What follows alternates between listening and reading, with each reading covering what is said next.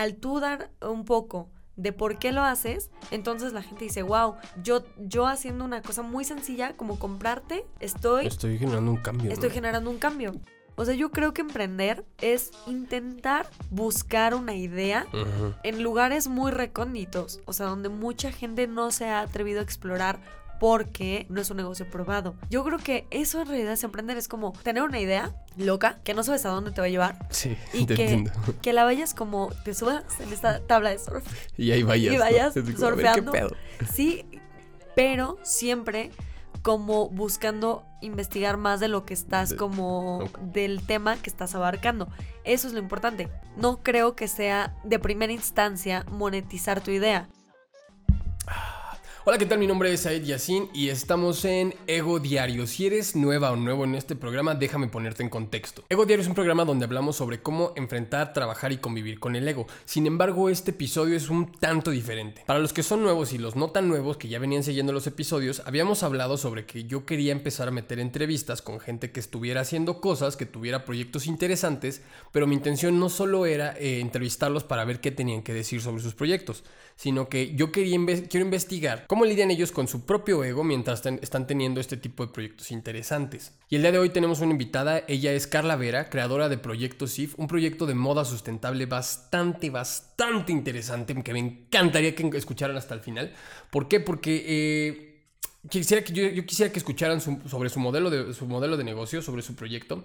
Y no solo vamos a hablar de eso, vamos a hablar sobre algunas verdades al momento de emprender, sobre cosas que nadie te dice cuando estás emprendiendo, cuando vas empezando, no cuando ya estás en la cima, porque yo creo que Carla hoy en día no dimensiona o no tiene idea de la, de la magnitud que puede tener con su proyecto de moda sustentable. Entonces vamos a hablar de estas cosas que nadie te dice hasta que las vives. Y no solo eso, sino que vamos a hablar de cómo enfrenta ella y trabaja con su ego mientras está emprendiendo. De verdad, si estás escuchando esto en Spotify, estás en tu oficina trabajando, eh, ponte tus audífonos. Si vienes manejando, ponlo en el auto. No hay nada mejor que conducir y aprender al mismo tiempo en ese momento. Y les voy a recomendar algo. Si tienen una libreta en ese momento, obviamente si vas manejando no escribas, pero si tienen una libreta en ese momento, anoten varias de las cosas que Carla tiene que decir, porque de verdad hay ideas muy, muy valiosas, hay mucho valor y mucho contenido en este episodio. Y déjenme ponerlos en contexto antes de comenzar. El episodio está dividido en dos partes. La primera parte la grabamos aquí en mi casa y la segunda parte la grabamos en su tienda donde está Proyecto SIF. Si estás escuchando esto en Spotify, no olvides darle seguir. Si estás en Apple Podcast o en cualquiera de las plataformas, suscríbete. Asimismo, si lo estás viendo en YouTube, dale like y suscribir, que eso a mí me ayuda bastante, bastante. De verdad espero que disfruten este episodio porque tiene mucho contenido, mucho valor para los que están empezando a hacer cosas, para que se den una idea de lo que se van a enfrentar, de las cosas que nadie les dice y sobre todo de cómo pueden trabajar con su ego mientras están emprendiendo. Que lo disfruten, yo soy Said Yassin, esto fue Ego Diario, me pueden seguir en Instagram como arroba ego diario. Ay, ¿Ya ¿Ya paró? No, no, ya, ya paró lo IBE. Ok, pues no vamos a empezar esta entrevista con un, ay, bienvenida Carla, y que tú me des las gracias ni nada de eso. Eh, ya hablé de ti al principio, entonces ah, ok. cuéntanos quién eres, Carla. Ok, bueno, mi nombre es Carla Vera, soy fundadora de Proyecto SIF. Es una iniciativa de consumo responsable de moda, moda sostenible y economía circular, para ser como más claros. ¿Cómo empieza todo esto? ¿Qué se trata de? ¿Qué sucedió? Ok, bueno, yo hace tiempo era lo que, lo que en el mundo de la moda es, es llamado como una fashion victim. Una fashion victim es una persona que consume ropa de manera desmedida y que simplemente lo hace como por seguir ciertas tendencias y al final como que todo es, no sé, se ve reflejado tal vez en alguna carencia o lo que sea, pero el chiste es una persona que consume mucha, mucha, mucha ropa. Y pues desde mi punto de vista empecé a darme cuenta que no tenía mucho sentido ser tan consumista o, o que me gustara tanto la ropa, cuando por otro lado yo era muy ecológica. Ok, como que no cuadraba, ¿no? Como que no cuadraba exactamente. Y un poco a poco, o sea, cu- cuando no sé en qué momento tuve un como un shock de realidad o algo así, pero, o sea, no sé cuándo pasó, pero de repente dije, wow, esto, esto como que no tiene sentido, me puse a investigar más, me di cuenta que la industria de la moda era la segunda más contaminante del mundo y que yo estaba siendo partícipe de, de, pues, de ese problema. cuando yo decía que era una persona como muy ecológica. Entonces, como ese fue mi mayor, o era como mi mayor problema y, como lo que más aportaba malo al planeta, decidí cambiar ese mal hábito que tenía, o ni siquiera sé si decirle hábito, ese, esa forma de ser tan consumista y empezar a, acercarme a otras mujeres, porque esto no es, no es como de, ay, yo era la excepción, sino más bien yo era parte de una, pues de un grupo de mujeres muy grande que es así. Entonces decidí como aquí acercarme y hacer el, el proyecto de la ropa y cambiar un poco mi manera de consumir a través de proyectos IF. ¿Tú ya conocías a otras personas que ya se habían dado cuenta de esto? O sea, ¿ya compartías esta idea con otras personas que dijeran, oye, también me está pasando esto? Fíjate que me di cuenta que también estoy o, he llegado a comprar muchísima ropa o he llegado a tener estos hábitos. Eh. Fíjate que no, porque esto pasó hace cuatro años. O sea, cuando yo tuve como este choque de realidad, fue hace cuatro años y yo tenía 22 años. Entonces, como que es una edad muy o sea, no sé, como que tal vez no te das cuenta de muchas cosas que pasan. O sea, solo vives como en la escuela, de fiesta o no. Sí, sí, sí. La universidad y, el cotorreo, ¿no? Exacto. Y no eres como consciente de, ni siquiera de tus hábitos de consumo, no eres consciente de, de, lo que aportas, ni nada, nada por el estilo. Entonces, más bien cuando pasó esto, fue exactamente saliendo de la universidad. Y no conocía a nadie que estuviera haciendo esto, pero en un viaje me di cuenta que había personas aisladas, totalmente, pues, o sea, que yo no conocía, haciendo y buscando una, una manera de, aportar al, al, mundo, también por medio de la, de la industria textil. Y conocí un movimiento increíble que se llama slow fashion, que significa, pues, moda lenta. Ok. Antes, antes de pasar esto del slow fashion, uh, explícame una cosa. ¿Tú no estudiaste algo con moda? No, estudié diseño industrial. Pero está súper padre que me hayas preguntado eso porque voy a aprovechar para platicarte algo. Haz de cuenta que yo cuando, cuando estudié diseño industrial era un poco como la, la, estudiante molesta o nefasta para los profesores que siempre cuando tenían, por ejemplo, la clase de plásticos o clase de, de procesos o clase de, o sea, no sé, todo lo que tuviera que ver, porque diseño industrial lo que hace es como ver toda la parte de la industria, o sea, como diseño de muebles, de objetos, de ropa, pero si es en serie, como muchas cosas así. Entonces yo siempre era como la, la, la alumna incómoda, yo creo que la que nadie quería tener, que me siempre preguntaba, pero ¿y después qué pasa? Y el profesor, pues después la gente lo compra. Y yo, ¿y después? Y pues después la gente lo usa. Y yo, ¿y después? Así era como la niña de 5 ¿qué pasa después del, proceso, no? Yo era la niña molesta de 5 años preguntando así, ¿y después? ¿Y después? ¿Y después? Entonces me, me di cuenta que, o sea, en, mis clases, como que llegaba un punto que me topaba con pared. O sea, donde ni siquiera mis, mis profesores me podían explicar cómo pues, y después ya, y después se tira y se acaba. O había cosas que ya en ese momento se empezaban a decir, ah, pues hay algunos procesos de reciclaje, o hay esto, o hay lo otro, ¿no? Pero eran muy pocos. Entonces, como que eso, eh, creo que fue el antes de, de, darme cuenta, o sea, como de tener este shock de realidad, de que había mucha gente que no me podía resolver mis, mis preguntas acerca de cómo terminaba la línea de consumo. O sea, había, nosotros para hacerte un, background muy chiquito, estamos inmersos en un tipo de economía lineal, o sea, en la que normalmente se produce, se consume, se usa lo que sea y se tira. Ok. Entonces, eh, yo empecé a hacer como muchas preguntas acerca de eso. Me empezaba, o sea, todas mis clases estaban relacionadas pues en, en, en, en procesos y me explicaban como, se necesitan tantos litros de agua para hacer X, textil o lo que sea. Y yo decía, wow, y todo el mundo, wow, qué padre, no sé qué. Y yo decía, ok, ¿y el agua? ¿Qué pasa con toda esa agua? ¿Hacia dónde se fue? ¿Qué, qué, pasó? No? Ajá. Ah, pues esa agua se reutiliza en los mismos procesos para no sé qué. Y yo, pero ¿a poco? ¿Y se puede utilizar para toda la vida? Este.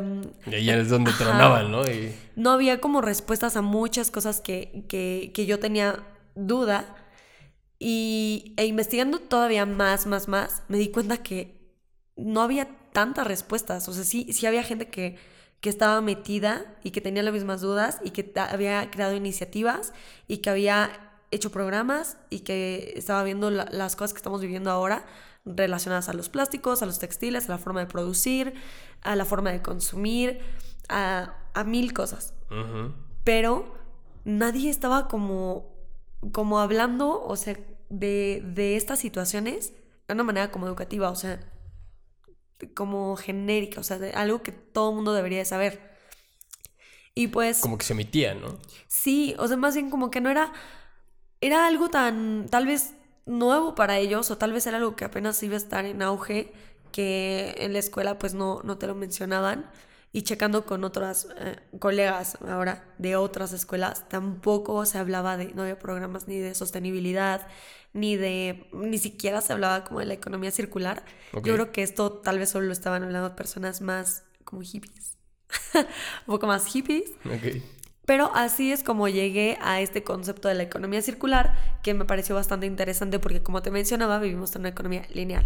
Entonces, la circular lo que hace es que este lo que hace es que la, nosotros producimos, vendemos, consumimos, desechamos, pero del mismo, o sea, el desecho, que es pues tirar lo que sea que ya utilizamos, debe tener otra vida, ya sea reutilizar, ya sea reciclar, ya sea biodegradarse, pero no puede acabarse ahí. sí, o sea, no, y aparte nosotros no nos ponemos a pensar en eso, o sea, eh, nunca se nos enseñó como de, ok, lo tiro y ya, ¿no? Apenas ahorita está como en auge esto de separar la basura, de a dónde se va a ir y todo eso, ¿no? Pero justo yo estaba pensando ahorita que lo estabas contando, como que esta parte de, ok, ahora en día lo pensamos con la comida, con los productos este, que, que, que usamos, pero casi no lo pensamos con la ropa, ¿no? O sea, es como de la regalas, la tiras o, qué, qué, haces, ¿no? O sea, porque mucha gente va y dice, ah, pues regálala a, la gente que la necesite, ¿no?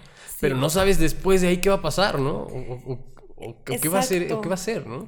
Exacto. De hecho, los textiles es súper interesante porque, o sea, no, no se había visto como un problema grande porque a veces pensamos, o más bien teníamos esta idea de que la ropa, como ropa igual a natural. O sea, como como no es plástico, como no lo sentimos, materiales. como no lo sentimos como plástico, pensamos que no es plástico. Pero actualmente la mayoría de las prendas que utilizamos son de plástico. O sea, es, un porcentaje enorme. El porcentaje de las prendas que se maquilan ahora, que son de, de, de materiales em, naturales, como, no sé, el lino, la seda, la lana, el algodón, es la minoría. Entonces, como que teníamos esta, esta idea de que, ah, pues tíralo a la basura. Como que a la basura, no, es tela. Y pensamos, tela natural, pero no es así. O sea, la, tela, al tirarla a la basura, es como si tiraras vil plástico, o sea, vil botellas de plástico. Ok. Y se degrada a veces hasta en más tiempo que las botellas de plástico. Entonces, pues algunas personas voltearon a ver esto, eh, crearon este movimiento que se llama Slow fashion, que ellos lo primero que empezaron a ver no fue tanto en la parte de reciclaje y reutilización, lo primero que voltearon a ver es como la gente está consumiendo mucha ropa, mucho de todo, en general. Sí, sí, sí. Y lo que hace el slow fashion es decir, como, oye, detente un poco y date cuenta si, si lo que estás por comprar, o sea, la ropa que estás por comprar, realmente la necesitas o más bien es un poquito para, para llenar algún vacío emocional que tienes. Y al final, pues de ese, de ese movimiento se ha anclado Proyecto SIV y hemos intentado, o sea, anteponerlo como en nuestra, en nuestra filosofía de antes, o sea, antes de que busques renovar tu guardarropa y llevar tu ropa, que ahorita te platico todo, cómo, funciona antes de que vayas a llevar tu ropa y que empiezas a comprar de marcas responsables y todo esto, mejor haz una pausa y date cuenta si todo lo que estás comprando realmente lo necesitas. ¿Realmente lo necesitas o quieres más bien como buscar un escudo? Es como la comida, es como cualquier vicio. Y pues, em, pues ya, o sea, esa, esa parte de realmente lo necesitas creo que muchas veces cae, caemos en esta parte de, ese, de, de- de buscar cierta validación, ¿no? Como que la gente consume en base a una ausencia de validación tal vez hasta sí misma, ¿no? Sí, Como de, exacto. "Güey, neces- necesito ponerme algo para verme de esta forma, ¿no? Y es como, güey, tienes un chingo de iguales, ¿no? Exacto. De hecho, justo eso que mencionas, me haz de cuenta que el, o sea, Proyecto SIF se divide como en tres, tres vertientes que quiere como atacar, o que, abarca más bien. La primera es la parte ecológica, por lo que te menciono que la industria de la moda es la segunda más contaminante, porque para teñir una playerita de, de algodón se necesitan 2.720 litros de agua solo para una playera. Wow. Ahorita te voy a explicar, porque mucha gente dice como, ¿cómo para una playera se utiliza tanto? tanto agua, ¿no? Sí, pero no es así. Lo que pasa es de que se utiliza desde su producción, o sea, desde que se cultiva el algodón, se usa agua. Y después, para levantar el algodón y para separarlo de todas las ramitas, eso, más agua. Más agua. Después, para convertir el algodón en la fibra, o sea, en los hilos, más agua. Más agua, ok. Después, cuando ya las telas se tienen que teñir, más agua. O sea, ya Wow. sabes, como todo no, no es solo como en un proceso, sino es todo, todo, todo necesita agua. Y bueno, eh, esa es la, una de las vertientes que, que, que abarca, ¿no? La parte como ecológica, que para mí es la más importante porque creo que, que la parte social es, es, muy, es muy importante, pero al final tenemos que cuidar este planeta porque pues no, no vivimos de dinero, no comemos dinero. Que además, la, la- más bien la parte, bueno, pensaría yo que la parte ecológica es previa a la social, ¿no? O sea, es como, Sí, claro. eh, Teniendo, intentando tener bien esto, nosotros podemos arreglar también lo de nosotros. Claro, en teoría debería de ser simultáneo, más Ajá, bien sí, sí, sí. todo debería ser simultáneo, pero, pero para mí es como la más grande y es la que trato de, de recalcar cuando alguien entra a la tienda así. La otra parte es la parte social, es la mayoría de las prendas que utilizamos, ah, bueno, más bien, los líderes de las industrias eh, de, de moda actualmente son de fast fashion, o sea, es exactamente lo opuesto al slow fashion, ¿no? O sea, es moda rápida. Y ahorita ya hay otro, otro modelo de consumo que se llama moda hiper rápida. ¡Qué miedo! Como es la moda hiper rápida. Mira, te explico. La moda rápida es... La- slow- es- el, fast fashion, Ajá. a lo que entiendo, o creo entender, es como esta ropa que vas, compras en estas tiendas, este, por no decir marcas, ¿no?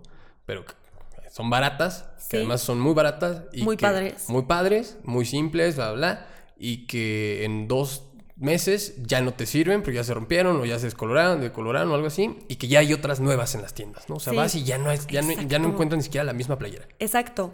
De hecho, hay tantas temporadas que, este, que es, como dices, puedes ir de un día a otro y ya no puede haber la misma ropa, ¿no? Y el- otra cosa muy interesante es de que el fast fashion se agarró de, de lo que te menciono, como de estos huecos eh, emocionales. Emocionales, claro, de que validación tenemos. y todo esto. Exacto. Pero, ah, es, eh, no solo de validación. Ok, Fíjate que la gente busca mucho, o sea, en general eh, se ha creado como un- una comunicación de, de escala social muy interesante. Entonces el fast fashion se agarra como, por ejemplo, de marcas de diseñadores muy, muy, muy caros y de mucho renombre, que no sé si lo podamos decir los dos, pero está, o sea, son, son diseñadores que básicamente son los, los pioneros de la moda. Ajá. Y como esa ropa, si ahorita es muy cara, antes era casi inalcanzable porque eran cosas Sí, hechas sí, a sí. medida, porque eran casas de, de moda que estaban solo en Milán y en Francia y así.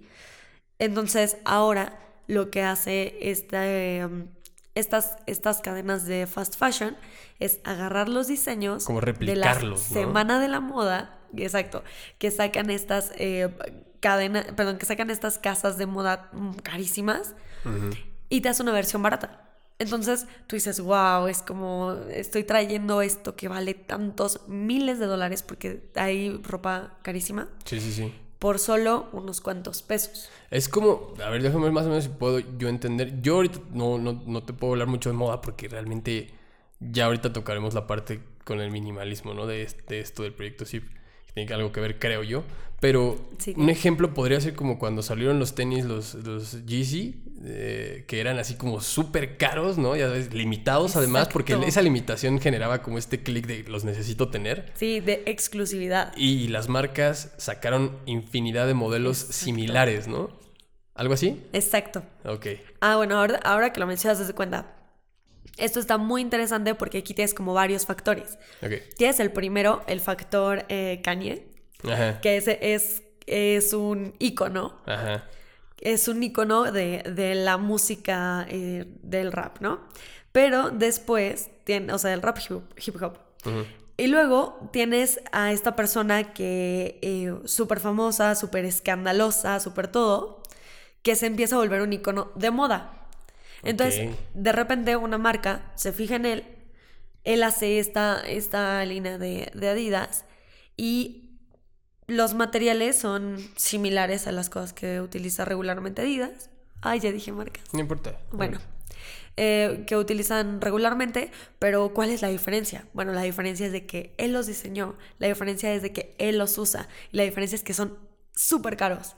Es, un- es una manera como de posicionarlos, Es- por decirlo así. Exacto, es una manera de que cuando tú ves a la gente en la calle, tú dices, wow, tuvo para comprar esos tenis. Entonces se volvieron esos tenis, eh, los Yeezy se hicieron icónicos, icónicos como al grado de prendas, eh, ¿cómo decirte? Como el vestido negro de Chanel, o sea, como cosas muy... Que además te, te daba esta situación de, de subirlo, ¿no? Al que la, la gente lo subía a, a internet, a Instagram, como que, mira, compré, alcancé unos, ¿no? O yo sí los tengo. Y entonces era como, Exacto. eh, eh, sí, sí, ya. te La- entiendo. entonces la moda se empieza a volver un tema... Esto es lo que decías de, la escala social. Exacto. Ah, ok. se empieza a volver un tema de, de que se, o sea, aprovechándose la misma industria de todo lo que quieres como llenar y de, de las insatisfacciones que a veces tenemos.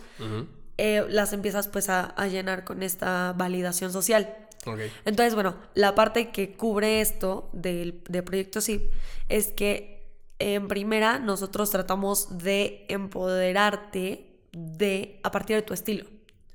Entonces Ok. es como de, no existen tendencias, o sea, las, más bien, las tendencias las crea gente como tú, como yo, como, o sea, tú vive tu estilo. ¿Qué te gusta? ¿Animal print? Pues usa el animal print. Que si tu tipo de cuerpo no es doble cero, respeta tu cuerpo, usa lo que ti te guste, bla, bla. Obviamente he mantenido la línea saludable, ¿no? Claro, claro. pero me refiero que, que tratamos de, de respetar la esencia de cada quien y es por eso que dentro de la tienda tenemos de todos los estilos. Hay veces que tenemos mucha ropa, no sé, de un estilo como medio darketón, hay veces que tenemos cosas medio metaleras, hay veces que tenemos cosas muy fresas, o sea, todo está revuelto Sí, es lo que, lo que yo llegué a ver cuando, cuando fui esta última vez, ¿no? Que te encuentras ropa de así, de todo. de todo junta. ¿no? Exacto. Y pues nunca sabemos qué es lo que va a llegar porque todo depende de las personas que estén asistiendo ese, como en esta temporada. Y pues esa es la parte como social que quiero abarcar. Y por la otra parte social es tratar de demostrarles que la, la ropa de fast fashion no está hecha por máquinas al 100%. A veces pensamos que por los tiempos en los que estamos viviendo, ya toda nuestra ropa, nuestra comida la hacen robots. Y no es así. Sí, sí, sí. Nuestra, o sea, tenemos ciertas máquinas que hacen ciertas cosas, pero detrás de cada prenda que tú compras de fast Hay fashion hay gente trabajando en bueno, ella. ya lo hemos visto con estas imágenes de algunas marcas, como Sara, me imagino, no sé cuáles eran, que tenían hasta niños, ¿no? Tienen niños trabajando y cosas así. Sí, de hecho, la explotación infantil es este se da mucho en las maquilas por el tipo de trabajo que, que pueden hacer. Y a veces, ahorita que dijiste esto, es Grupo Inditex es como el super líder. O sea, es el super líder de, del fast fashion. Pero eh, a veces lo vemos muy lejano porque la mayoría de las maquilas baratas están en Asia. Entonces, nosotros como latinos o gente que vive en América, podemos pensar, está lejos. O sea, como no tienes la misma empatía con la persona que, que, que tal vez es tu vecino o lo que Claro. sea. Entonces nos parece lejano, pero, pero al final nosotros somos cómplices al comprar en estas marcas, al comprar y al difundir contenido de estas marcas y seguir las tendencias que, que marcan estas marcas, marcan estas marcas, pues nosotros somos muy responsables de lo que está pues sucediendo. Y también como consumidores tenemos la capacidad de hacer que eso cambie, Sí, sí, sí. exigiendo pues mejores condiciones para la gente que trabaja en estos lugares. Ah, bueno, justo eso. Esta es como la parte social y para terminarla te quiero, te quiero platicar de algo que se llama Fashion Revolution. Ok. Fashion Revolution es una organización que se ha dedicado a la a intentar mostrar y de cierta manera pedir regulaciones Ajá. a- para la industria de la moda. Todo, o sea, como que Fashion Revolution eh, explota hace años con un, con un suceso muy importante que se dio en Bangladesh, que se llama la caída de Rana Plaza. Rana Plaza era una fábrica gigante donde trabajaba muchísima gente. Ay, si te dijera ahorita el dato exacto, eh, o sea, no, no, me lo, no lo sé exacto, pero te digo de miles, o sea, no, no cientos, miles de personas que trabajaban en esta fábrica y la fábrica tenía muchos problemas de estructura. Entonces, durante, durante muchos días anteriores a la caída, se le estuvieron, se le avisó a la persona de- del edificio que se oía crujir, que, que son, o sea, que había como pedazos que se veía que se iban a caer y todo eso. Ahí se maquilaban mar- o sea, marcas de corporativos muy importantes como de Inditex, como de grupo, eh, bueno, de, de Gap, que es como tiene Old Navy, bla, bla, muchas marcas alrededor.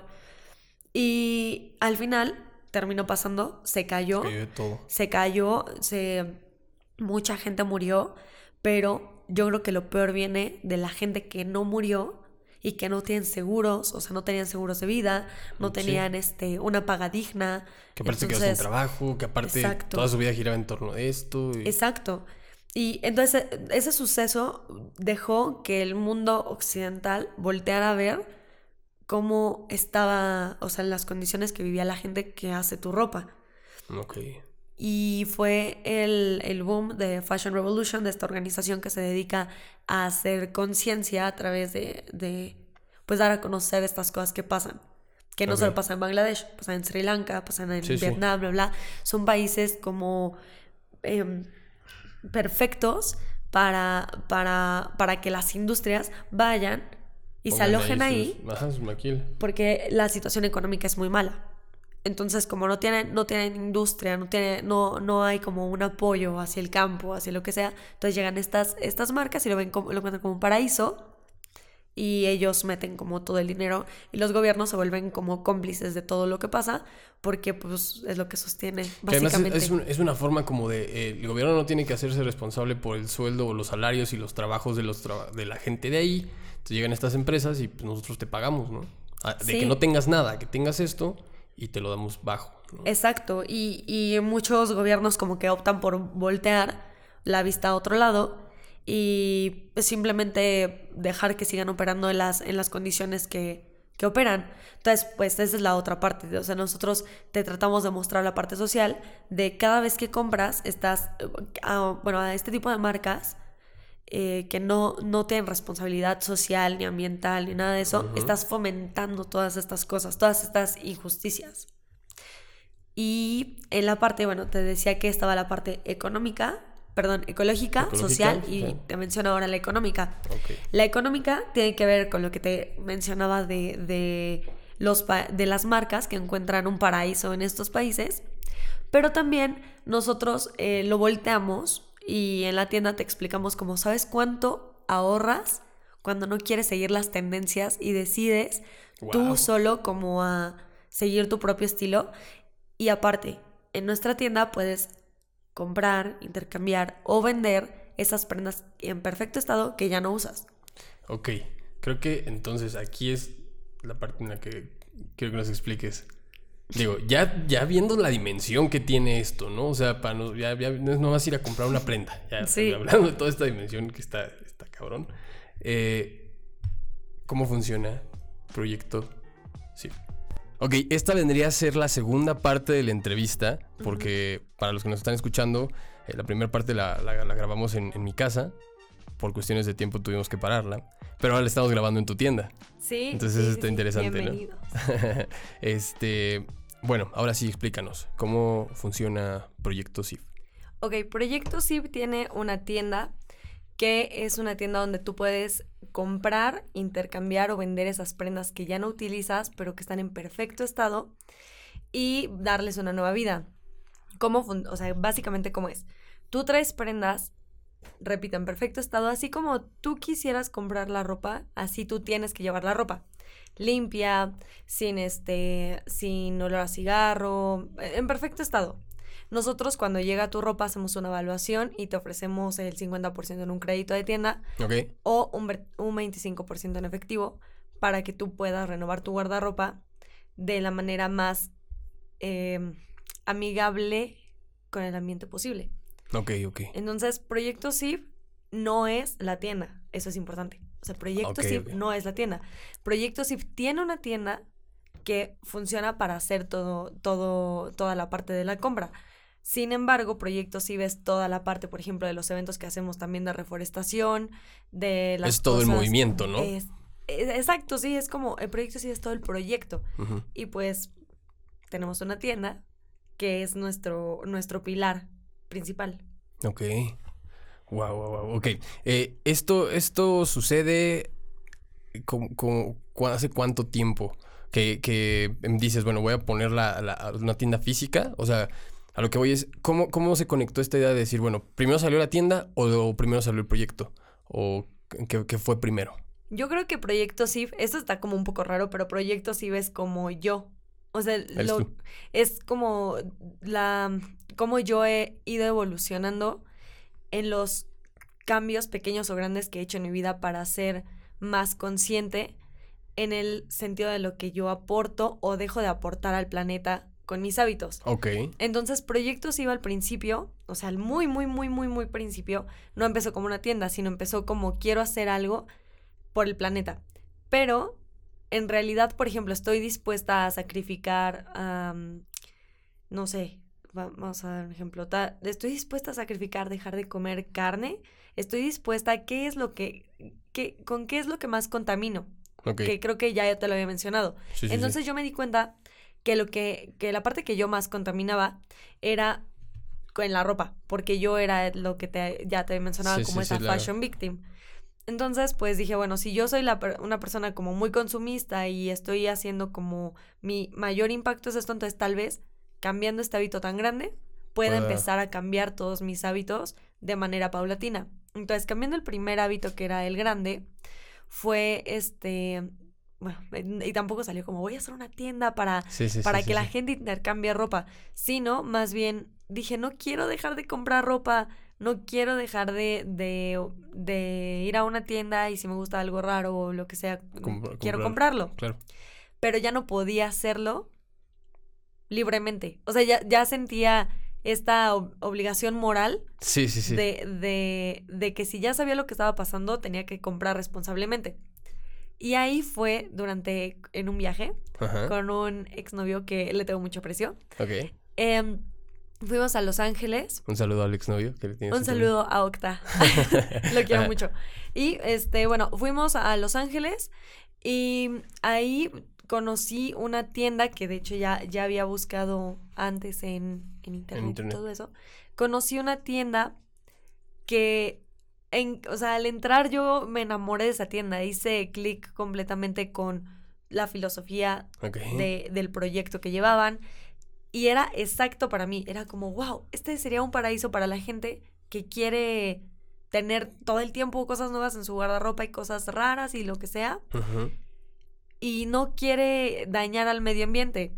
Entonces, intenté junto con ese, o sea, con, con, me sentí muy empoderada con ese viaje.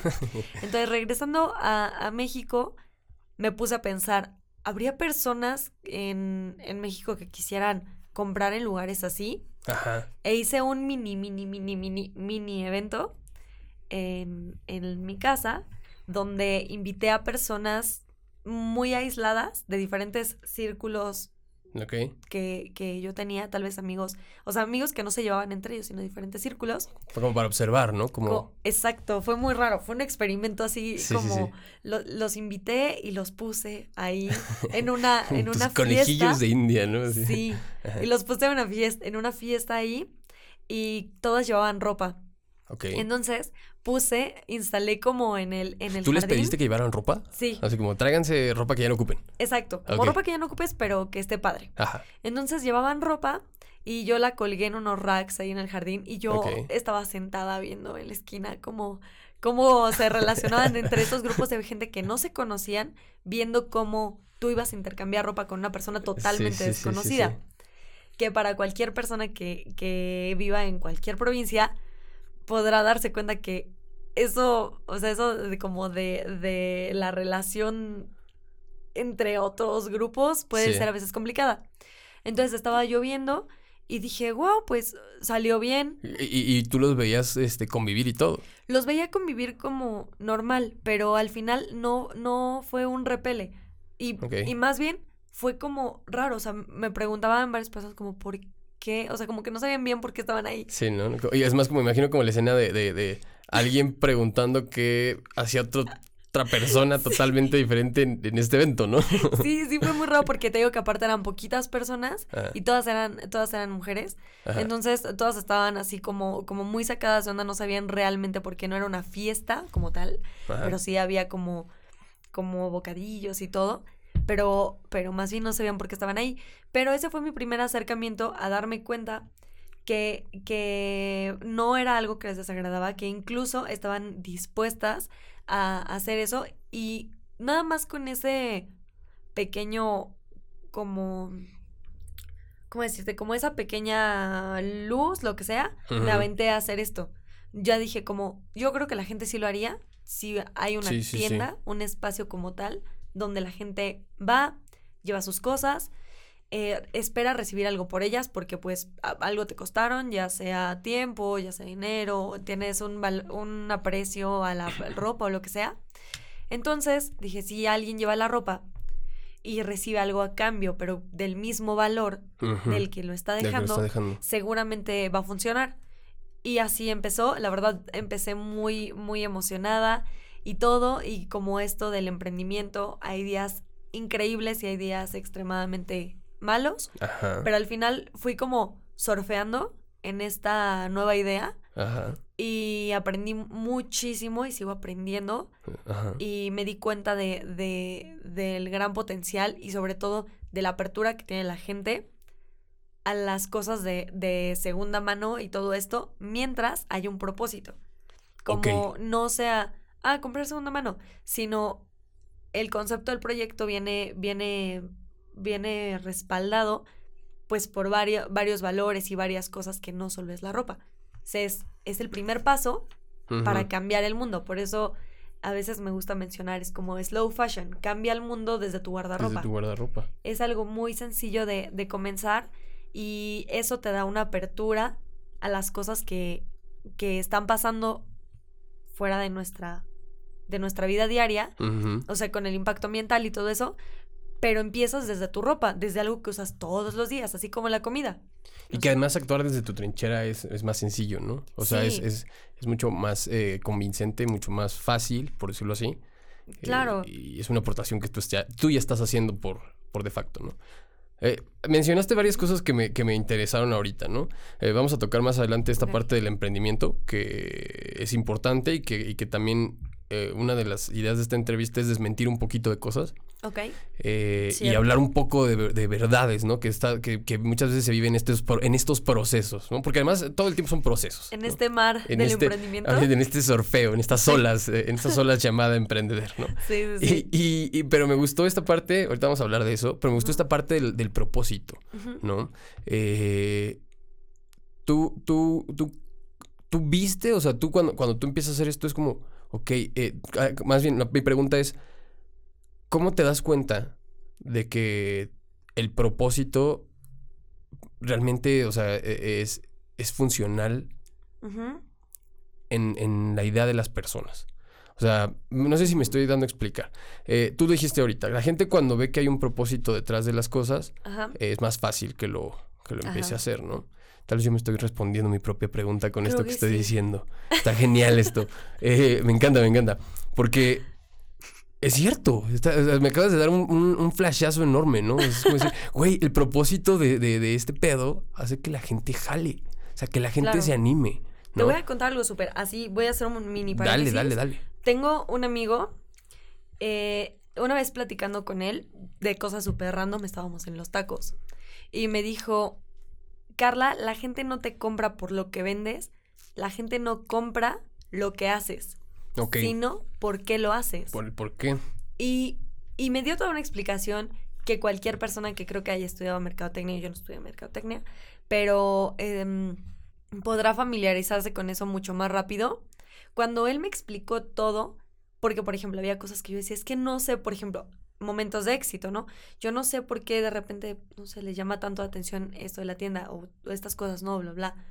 Y él cuando me, me dijo eso, yo dije, pues sí, claro, o sea, todas las personas queremos, queremos, ah, necesitamos consumir cosas, productos, servicios, pero al final queremos, o lo que nos llama más la atención de, de un, de lo que sea que compremos, que adquiramos, sea cómo se está haciendo, o sea, la, las ganas de una persona que está ahí atrás trabajando todo el tiempo para que tú obtengas algo Claro. que eso al final se refleja en mil cosas, ¿no? O sea, en calidad, bla, bla, bla, bla.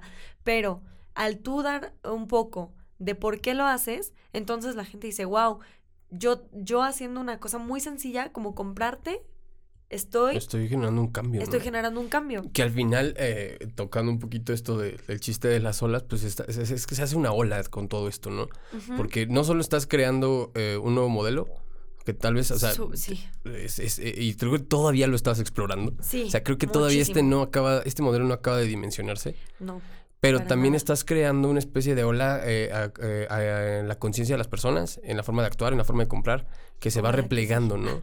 Se va replegando. ¿Por qué? Porque platicas con conocidos así como de, ay, oye, tengo una amiga que tiene una tienda de esto. Claro, ya he escuchado de esa chica o ya he escuchado de esa tienda. ay, sí, qué Entonces, padre. Lo, lo, lo padre es eso, ¿no? Que, que, que conocen el movimiento. O sea, Sí. que escuchan del movimiento y les llama la atención, ¿no? Sí, sí, sí, sí, claro.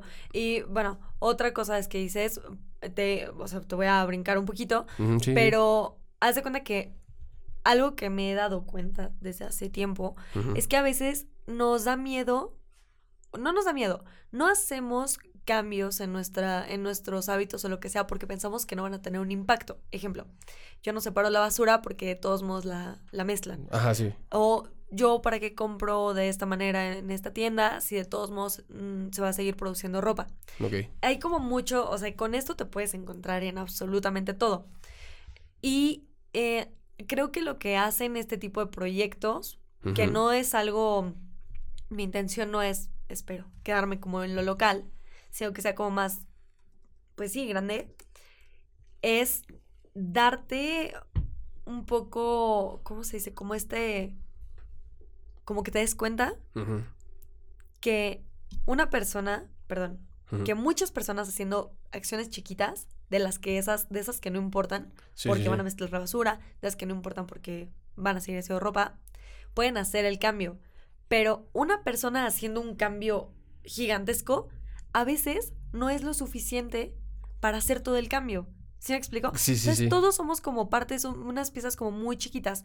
Y, y, o sea, lo quise como apro- aprovechar para traerlo al- a, la mesa, porque a veces sentimos esta como decepción, decepción de, de las cosas que pasan alrededor y pensamos que lo que nosotros hacemos no, No tiene, tiene impacto. impacto. Y eso lo piensan millones de personas. Entonces, ahí está el impacto negativo. Sí, sí, sí. Una, yo, yo creo personalmente que una parte de este impacto o de- del pensar que no, no, las cosas que hacemos no tienen relevancia o no tienen un- una funcionalidad eh, es debido a la comparación, ¿no? Sí, O sea, es, es- es, eh, el estarnos comparando con los demás hace que sí, pensemos que lo que hacemos no tiene validez, ¿no? sí, Pero claro. como dices, ya de pequeños en pequeños en pequeños en pequeños, así uno por uno, pues ya tienen un golpe más duro que una persona que hace algo grande, ¿no? Sí, por supuesto. Está, está, está, está cañón esto.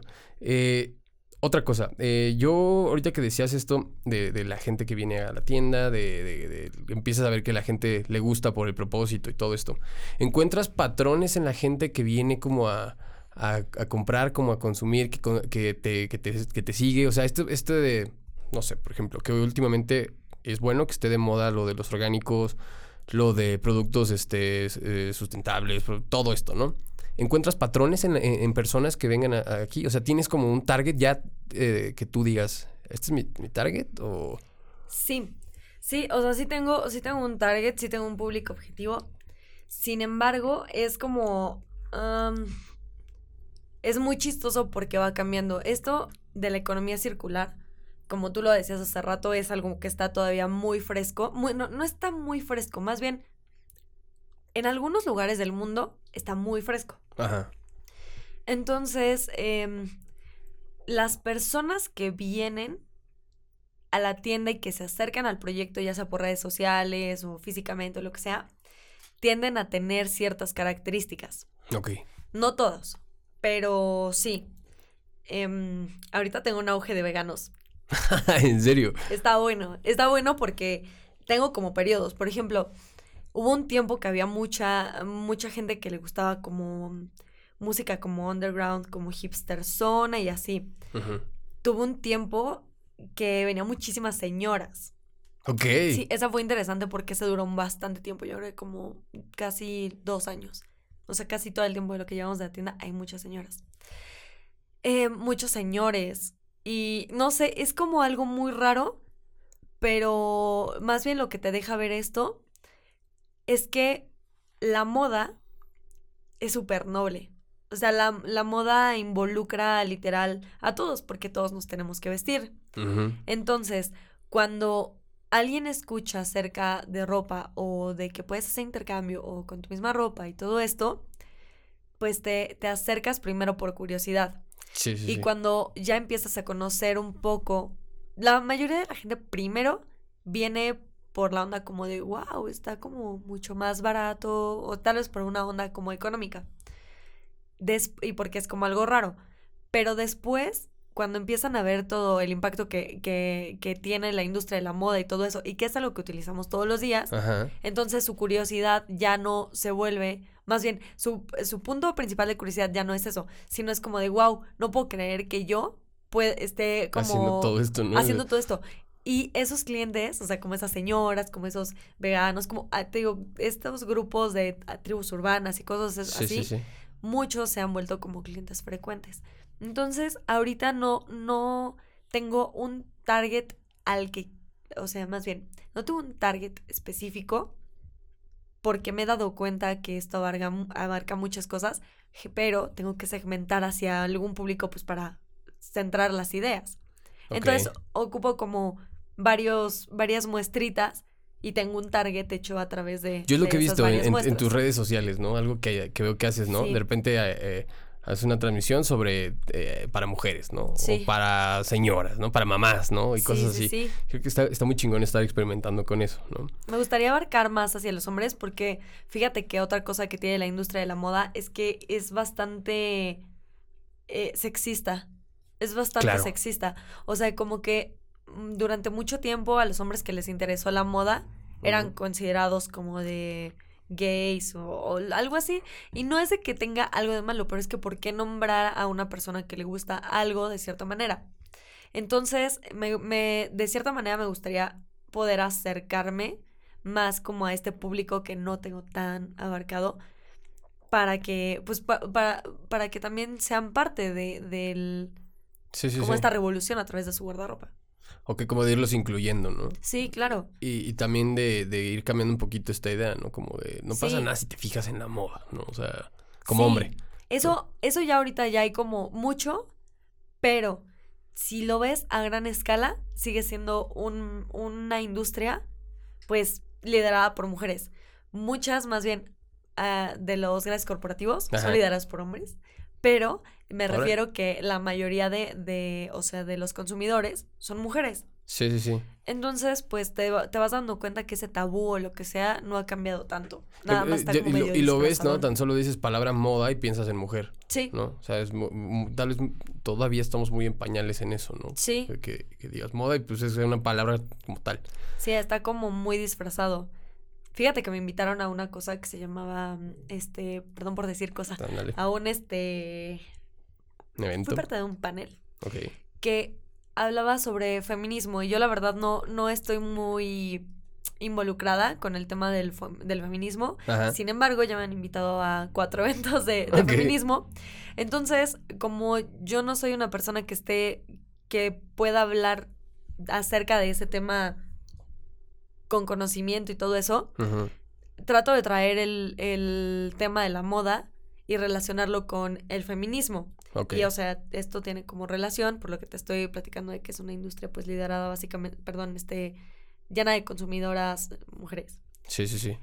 Y el, fíjate que las mujeres, o sea, somos como muy culpables de, de- y parte, somos muy cómplices y culpables de todo lo que está pasando ahorita en la moda. Ajá. Y es muy chistoso que a veces las mujeres hablamos de empoderamiento femenino y todo eso, y por otro lado tenemos como a las costuras en Bangladesh, Sí. paga- o sea, recibiendo pagas de miserables Sí, sí, sí. por la ropa que utilizamos para empoderarnos.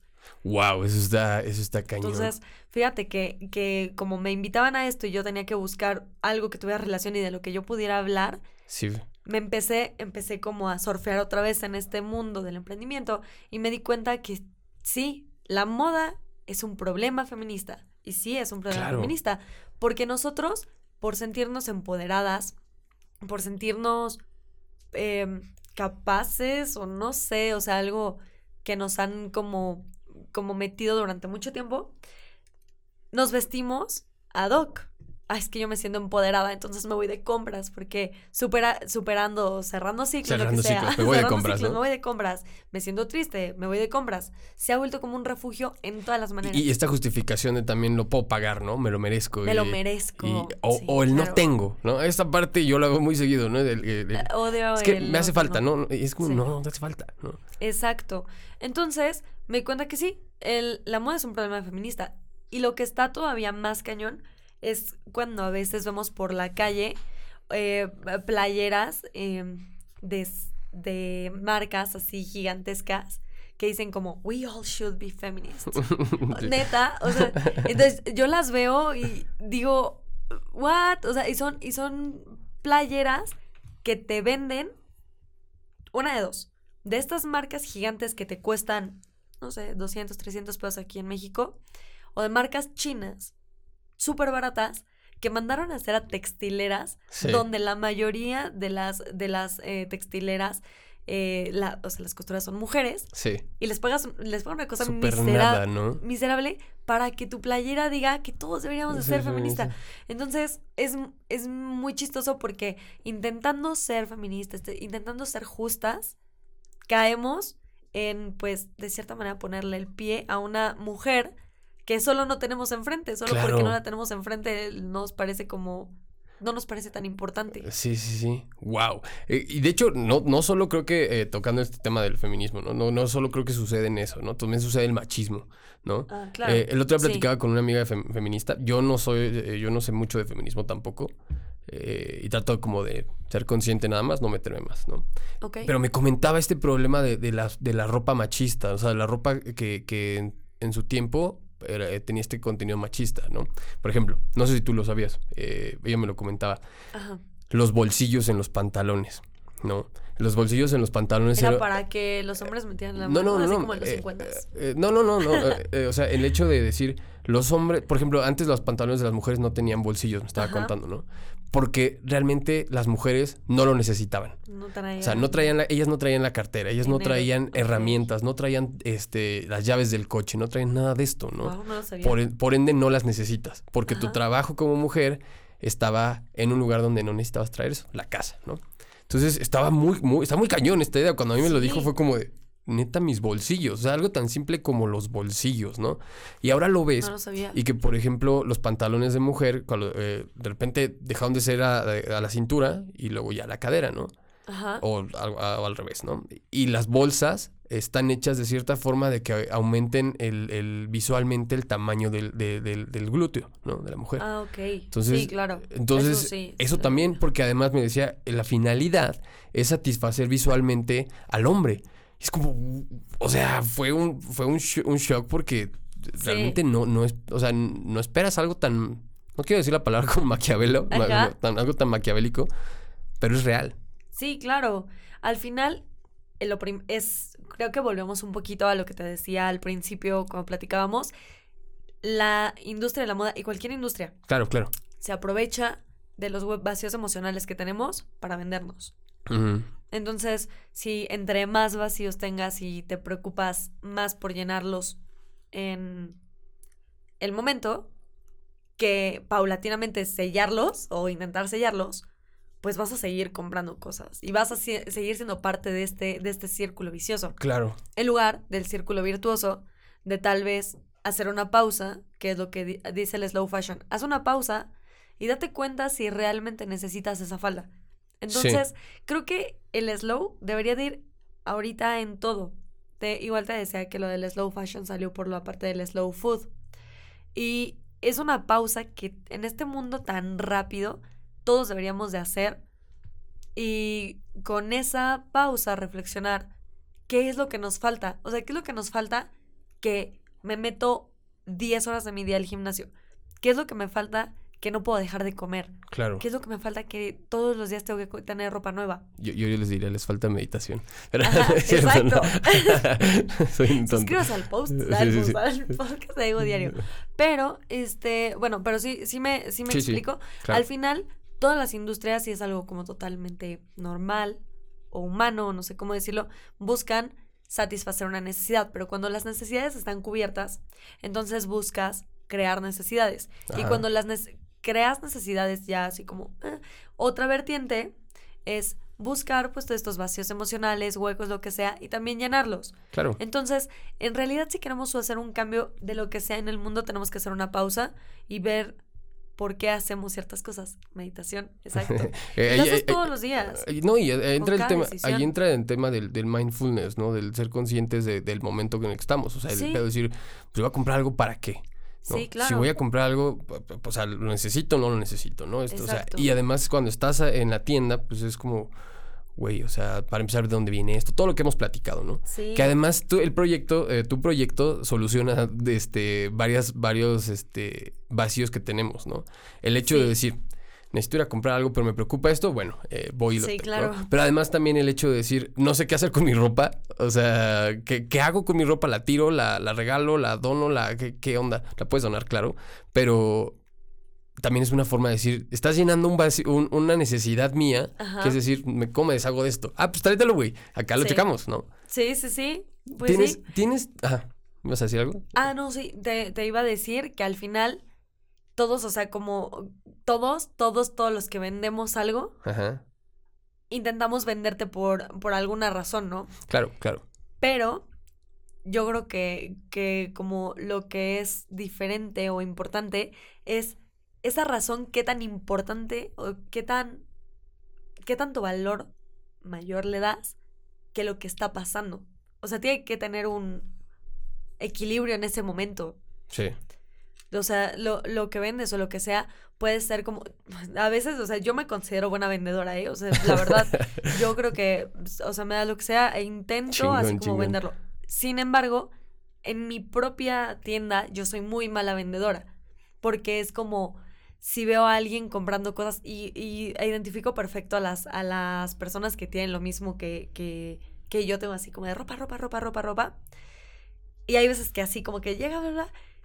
Y yo, oye, pero ah, de verdad, o sea, no sé, la semana pasada veo, estoy viendo tu cupón, bla, bla, trajiste tantas cosas, ¿crees necesitarlo? O sea, y, y es como, eh, a veces soy la peor vendedora dentro de mi propio negocio, ok, pero porque realmente, realmente creo que si alguien hiciera esto como comprar, comprar, comprar, comprar, deja de llenarme, o sea, porque ya sería yo me estoy yendo a la parte del problema, ya no estoy queriendo solucionar algo, más bien me estoy haciendo un simple negocio, ajá, un simple negocio con una necesidad con necesidad. que está cubriendo un vacío. Entonces, intento no caer en eso y aunque a veces eso te frena mucho porque hace que no, no dispare tan rápido o lo que sea, pero tienes otro tipo de pagas, o sea, como este, pues, no sé, o sea, como, como diría una, una amiga, dinero espiritual. Ok. O sea, tienes una paga de otra manera. Sí, sí, sí. Entonces, voy haciéndolo como al tiempo que va, intento obviamente que, que salga, pero tampoco corromper y trato de recordar el por qué inicié a hacer esto. Está bien dicho, inicié a hacer esto. Es por qué inicié esto. Ya. Ah, sí. no, pero está muy chingón. Me, me, agrada mucho. Me agrada mucho. Eh, vamos a pasar a una parte de preguntas. Ajá. Eh, van a ser en dos sentidos, ¿no? Una, una parte es como de la, sobre la tienda, que muchas cosas ya las platicamos sobre el proyecto, eh, que me quedan algunas dudas por ahí.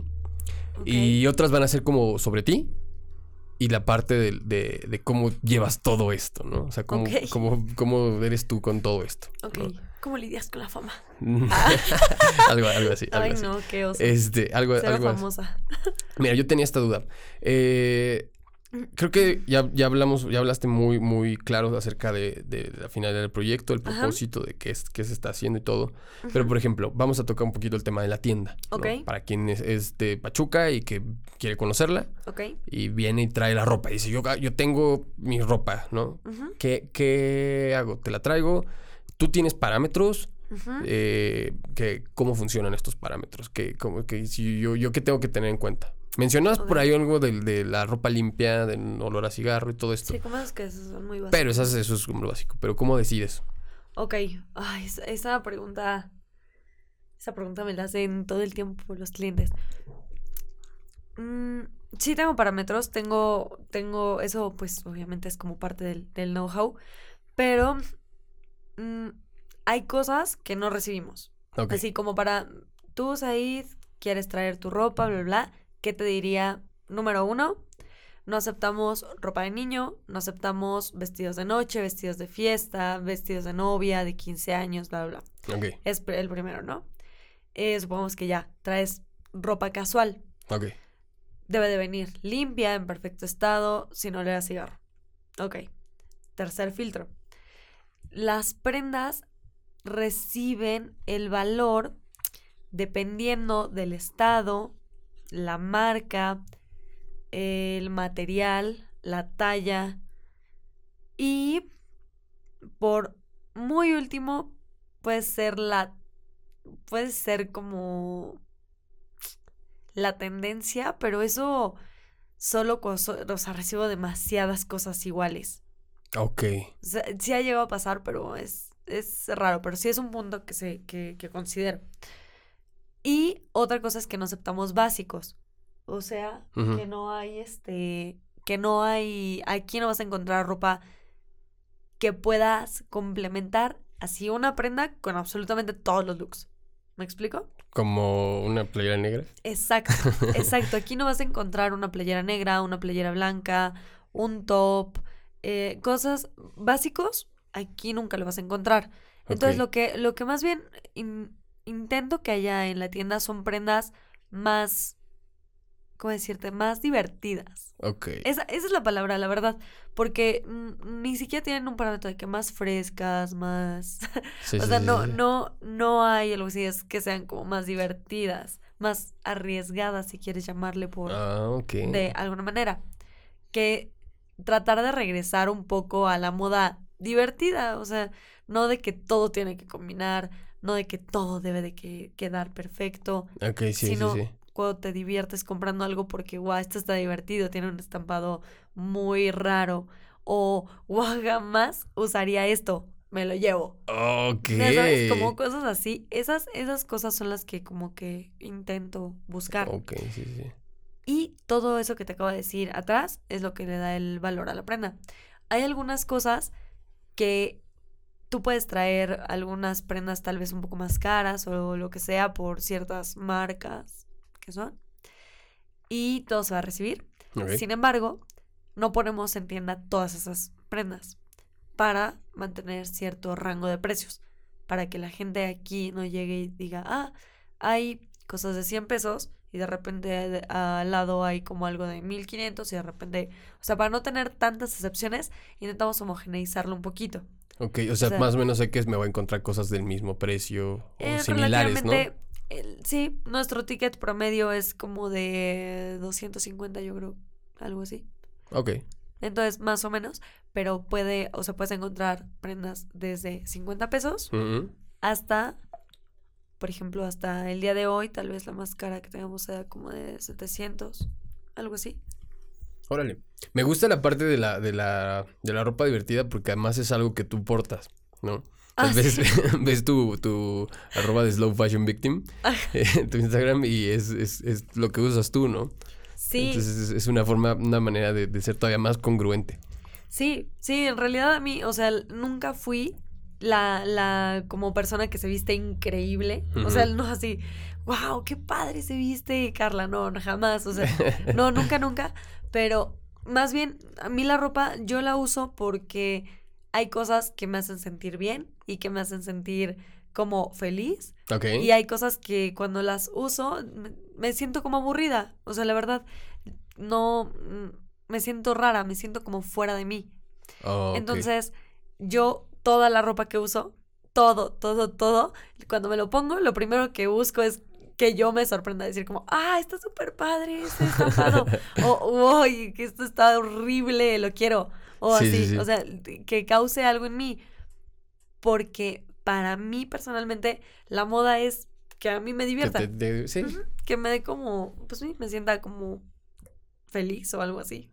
Wow, creo, creo que soy, sería yo el peor cliente de, de- de- de tu tienda porque yo tengo todo Sí esto. lo de- serías. sí, sí, tengo todo esto de toda mi ropa es la misma. o sea, Sí, son- son- todas, las, negra. todas las playeras son negras. de- dos- todos los pantalones son negros. eh, y to- ah, eh, Ah, sí. Hay gente que se viste increíble con prendas básicas, ya sabes, como, no sé, estas chavas tipo Pinterest, así como muy ejecutivas.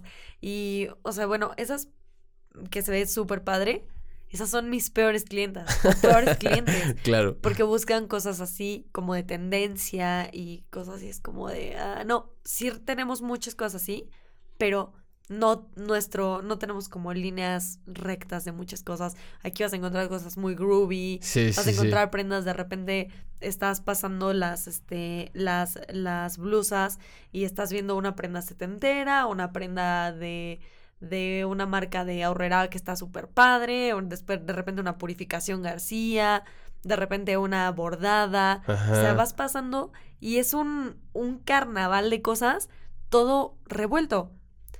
Porque en realidad la marca sí importa en el precio, pero no es eh, nuestro, no es una condicionante para aceptarlo, no.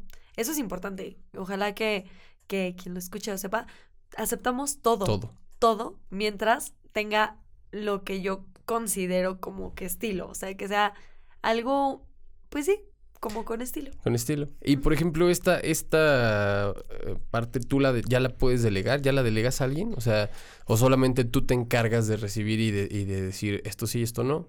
O ya hay alguien que Am. también diga, ah, bueno, ya sé más o menos por dónde va Sí. esto y ya. Hay una chava que, que digamos que tiene un poco más, más bien, coincidimos un poquito más en lo que debe de ser como, como proyecto SIF. Entonces, ella, eh, ella sí ya sabe un poco como qué cosas les van a gustar a los clientes, qué cosas son como, ah, esto está padre, esto no está padre, pero seguro les va a gustar a los clientes y cosas así. Y en general, todas las, las chicas que, que colaboran saben cómo, cómo funciona. Y hay veces que me da mucha risa eso, porque a veces llegan cosas súper raras, raras cayendo en lo feo. Ajá. Así, así como raras. Y a veces la ven y dicen como, ah, no sé, pero esto le va a gustar a Carla. Entonces, ya como que ese es como el filtro. O sea, es como si causan una impresión en ellas así como rara. Sí, sí, me genera algo raro, está bien, pasa. Está bien, está como chistoso, pasa. Y, o, ah, sí, seguramente les va a gustar a las clientas, pasa. Ellas igual como que han ido desarrollando un poquito de qué se trata esto, pero sobre todo lo que ellas tratan de cuidar, o sea que ese, esa, ellas son mi primer filtro, es que la ropa venga limpia y en perfecto estado. Ok. Puede estar algo increíble y puede estar padrísimo, pero si viene sucio, no pasa. No pasa. No pasa. Ok, eso, eso está, eso está bueno. Eso- me gustó cuando dijiste al principio, ¿no? De, de que la traigan como a ti te gustaría comprarla. Exacto, es No, eso está chido. como dignificar un poco, ¿no? Claro, claro, claro, claro. Eh, bueno, pasando un poquito a, otro tipo de preguntas, ¿no? Eh, me interesa, me interesa un concepto que mencionabas, mencionabas antes, eh, antes de que empezáramos a grabar el otro día, acerca del emprender, ¿no? Que Ajá. emprender, y tú lo dijiste muy curioso, me llamó la atención que dijiste, emprender no es poner un negocio, güey. ¿no? Ah, y fue como, sí. claro, güey, ¿no? Emprender es aventarse a agarrar y empezar a buscar, empezar a, como dijiste, a surfear. Eso, es, eso es realmente lo que es emprender, ¿no? Eh, dentro de todas estas nuevas ideas que están de moda de, de emprende y hazlo y tus sueños y la chingada, o sea, ya eh, ¿cuál, ¿cuál encontrarías tú que son las mayores eh, mentiras o las crueles verdades que la gente no se da cuenta? sueño del emprendimiento. El sueño del emprendimiento. Te lo comento así porque, por ejemplo, yo algo, yo ya dos veces tuve un negocio de comida, ¿no? Ajá. Y unas ensaladas. Ah, sí, y claro. este. Y es como de que de- de- de- la gente dice, es que siempre me, hubiera gustado tener un negocio de comida. Es como, no, güey, no sabes ni de pedo lo que te espera, ¿no? Y aquí está Guano Es grabando y es como de, no, güey, no tienes idea de la chinga que es meterse Es y de lo, de de la lo comida. esclavizarte. Es padrísimo si lo amas, o sea, es padrísimo, ¿no? Pero la verdad es que no es tan bonito como lo pintan, ¿no? Es- ¿Qué pasa es con lo que dicen. ¿Qué, pa- qué pasa con, contigo? ¿Qué, ¿Qué piensas tú? Yo creo, justo, bueno, te voy a decir, me hice súper fan, fan, pero así, la más fan de los podcasts. O sea, por ti, Ok. porque la verdad yo antes de eso creo que nunca, ni siquiera veía, o sea, nunca escuchaba ni un programa de radio, la verdad, era como, ay, qué flojera. A veces eh, me echaba Toño Esquinca en lo que iba a la escuela. Qué oso, Carla. Pero, pero la verdad es que no, nunca ni los había escuchado en nada. Y fíjate que estaba escuchando uno de una eh, X, un- una persona en un podcast que hablaba emprender, cuando emprendes tu propio negocio, bla, bla, bla. Entonces me eché todo, todo, todo el podcast y fue, pero él es un súper, como, no sé si experto, pero sí es una persona que sabe bien de emprendimiento Ok. la que lo estaba entrevistando. Pero la persona que estaba respondiendo es una persona que él se considera como un emprendedor. Y cuando empezó a decir como todo esto, me generó como... Lo escuché en la mañana. Entonces así me generó como un choque bien raro. Porque yo no coincido para nada con eso. Y se me hizo muy extraño que una persona, un emprendedor ya más grande y todo, hable así como del emprendimiento. Ok. Y regresamos a esto. Para mí, emprender, de acuerdo a lo que he visto, de acuerdo a, a varios eh, eventos en los que he estado, que he visto, y con la gente que he tenido eh, la, la fortuna de relacionarme y todo, me doy cuenta que emprender no es hacer un negocio. O sea, como te lo pintan y escucho en la mañana, lo pintan como cuando emprendes un negocio, cuando emprendes una aventura a conseguir el empleo, que no, o sea, yo creo que emprender es intentar buscar una idea donde en lugares muy recónditos, o sea, donde mucha gente no se ha atrevido a explorar porque porque no es un lugar lucrativo Ok. de primera instancia, no es un negocio probado. Yo creo que eso en realidad es emprender, es como tener una idea loca que no sabes a dónde te va a llevar Sí, Y te que- entiendo. y que y que la vayas como te subas en esta tabla de surf Y ahí vayas. y ¿no? vayas ver, ¿qué surfeando. pedo? Sí, sin saber a dónde vas a llegar, pero siempre como buscando investigar más de lo que estás De- como de lo del tema que estás abarcando. Eso es lo importante. No creo que sea de primera instancia monetizar tu idea. ¿Por qué? Porque qué tal si esa idea no es ni siquiera una respuesta al pues a nada, o sea, ¿qué tal si no es, o sea, qué tal si no es un negocio, pues? O sea, ¿qué tal si esa idea en realidad son las bases para crear un modelo de otra cosa, Otra de otra cosa. cosa? Y- o, o que tal vez es, eh, en realidad es nomás es como las ganas de satisfacer alguna Exacto. vacío, ¿no? O- Exacto, o sea, emprender más bien yo creo que es atreverte a explorar algo que no ha explorado, o algo que no se ha explorado, y que eventualmente, cuando vas en tu emprendimiento, si te topas de que, wow, aquí hay una oportunidad de negocio, entonces sigues, sigues, sigues, Sigue. sigues como explorando para ver cómo monetizar tu idea. Y en cuanto la monetizas, yo, o sea, yo estoy segura de que, de que eso ya no es emprender. Ya cuando, cuando ya lo monetizas, cuando ya tienes un sistema, cuando ya Lo creas, sistematizas, ¿no? claro, ya no está, ya no, ya, ahí terminó. Qué padre estuvo como tu aventura, pero eso más bien ya es, empezaste un negocio. Y eso es increíble. O sea, es increíble que después de todo el emprendimiento logres hacer un negocio y del negocio venga una empresa y de la empresa venga bla, bla, bla, bla. Pero, pero emprender no es como de, hey, ven, vamos a emprender un negocio. No, o sea, vamos a poner, un- eh, vamos a poner un negocio de comida, entonces es un negocio. ¿Qué estamos emprendiendo? Estamos ¿Qué estamos descubriendo? Sí. Estamos realmente buscando algo diferente, estamos diciendo que la gente va a comer ya todo con pastillas, eso es un emprendimiento. Pero es solo un negocio de comida rentable, entonces Ajá. es un negocio. Entonces, ajá, sí es un negocio como tal. Yo creo que es eso. Y ahorita que, que escuché ese podcast, me di cuenta que, que, que este mal concepto del emprendimiento está en todos lados. Y está muy de moda. Y aparte, te, la gente te plantea, o sea, la gente que, que sabe de esto, de, de temas de, de emprendimiento, a veces llega a plantearte esto como de, emprende tu propio negocio, renuncia a tu trabajo, y, y va a empieza tus funcionar, sueños ¿no? y va a funcionar. Y la verdad es que cuando emprendes, no te, de las cosas que no te dicen es, ah, vas a tener mucha satisfacción moral o en, sí, pues, eh, es, no sé cómo decirlo, o sea, interna. Interna. Pero vas a tener días de quiebre agudo. ¿Por qué? Porque, porque muchas veces esa idea loca que tenemos no es rentable. No es rentable. Y vas a sufrir como, o sea, es, es como una montaña rusa. Emprender es una montaña rusa. Hay días muy buenos donde dices, sabía que esto iba a pegar. Y de repente. Cuando te de madre, ¿no? Sí, y de repente dices, wow, renuncié a mi trabajo, renuncié a esto, al otro, y no tengo otra fuente de ingresos. Entonces también creo que emprender es, no es para todos. Creo que esto sí, sí es, este, suena súper feo decirlo, pero creo que sí es un poco real. Emprender no es para todos, es uno, y no tiene nada que ver con la parte emocional, es uno, tienes la capacidad de, si esto fracasa, así súper fracasa, de no vivir, pues, terrible, o sea, que eso no te afecte, tienes la capacidad de que tal vez no funcione y que debas de volver a emprender, o sea, buscar darle la vuelta al problema y darte cuenta que tal vez tu idea no tenía nada que ver con lo que ahora vas a emprender, o sea, la aceptar el rechazo y eso es súper difícil. O sea, te lo digo porque yo tengo como esta, o sea, yo yo no tolero el rechazo Ok. y y esto me ha costado, o sea, trabajo, es como de sale porque sale y cuando no sale el buscar darle la vuelta por completo es como de qué tal si la gente no quiere intercambiar, mejor voy a hacer paquetes de esto, bla bla. Es me desafía. Creo que un poco debes de tener eso. No es, no es todo increíble, aunque tienes muchísimas cosas buenas. Y emprender no es una, no es un seguro de que te va a ir bien. Tal vez a veces todo lo Todo contrario. Lo contrario.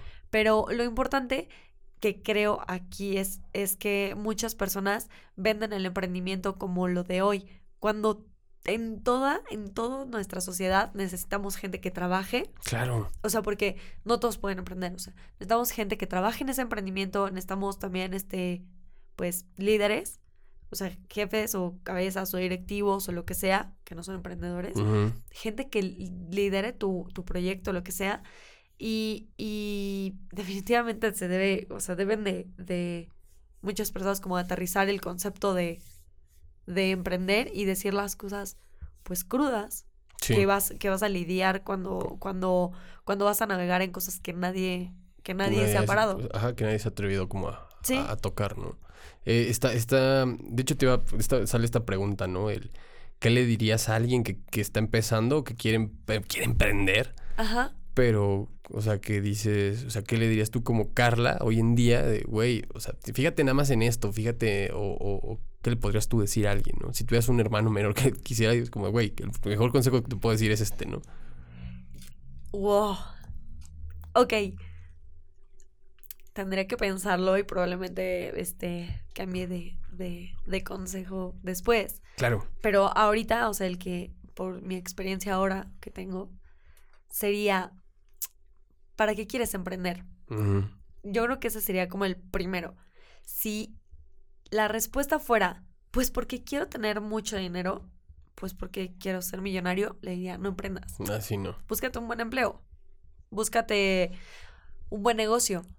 Un buen negocio donde meter tu dinero. Claro. Eso, eso hazlo.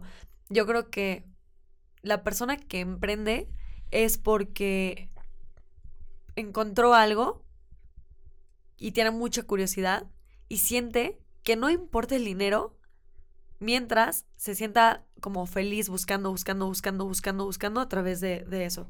Sí, Sería, sí, sí. Si esa es tu respuesta, o sea, si tu respuesta es como porque soy un curioso, porque no puedo vivir con lo que está aquí y porque creo que tengo una idea que puede funcionar.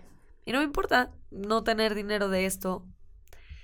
Eh, quiero saber qué qué qué- qué tan, des- qué tan cierta es mi idea o qué eso. hasta dónde puedo llegar, ¿no? Le diría, emprende. Esas son las personas que, esas son las personas que realmente pueden como alcanzar algo increíble, Sí, ¿no? O sea, personas con ideas vagas sí. y locas tratando de perseguir algo que tal vez no existe. Claro, está genial, está Sí. genial esa- es- eso, me encanta. Está bien chido porque de alguna manera me siento bien identificado con esto de ego diario, ¿no? Porque es como de, está muy de moda la meditación, y voy a tocar este tema, pero está muy de moda, pero todo el mundo es, es como, es muy espiritual, muy, este, el budismo y todo esto, y siempre, siempre es como, ¿qué pasa si exploramos un lado en el que la gente no está acostumbrada a tocar en ese sentido la meditación?